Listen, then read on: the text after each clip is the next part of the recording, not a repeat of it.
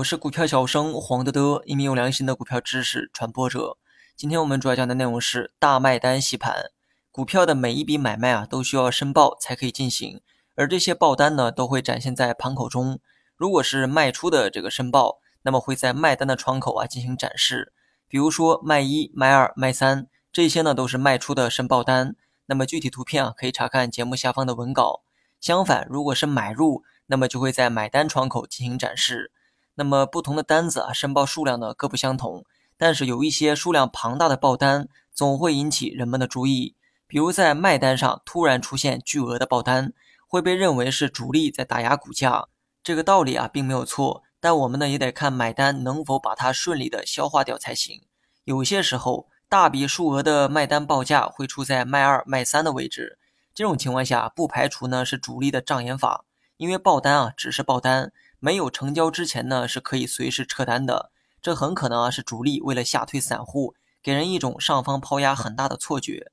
这个时候，很多散户呢就会提前卖出，规避风险。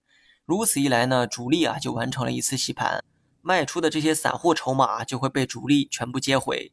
另外呢，就算卖单的这个大单没有撤单，主力为了洗盘呢，也会在买盘用零碎的筹码将其全部吃掉。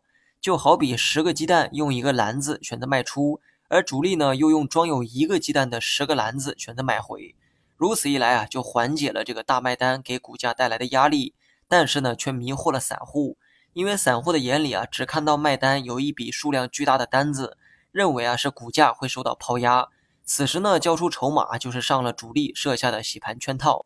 那么判断这种现象是不是洗盘呢？主要是看股价的变化，不管卖单有多大。只要股价不出现下跌，就说明啊不具备抛压的威胁。买单呢或许没有大单，但数量足够多，也一样可以消化卖单。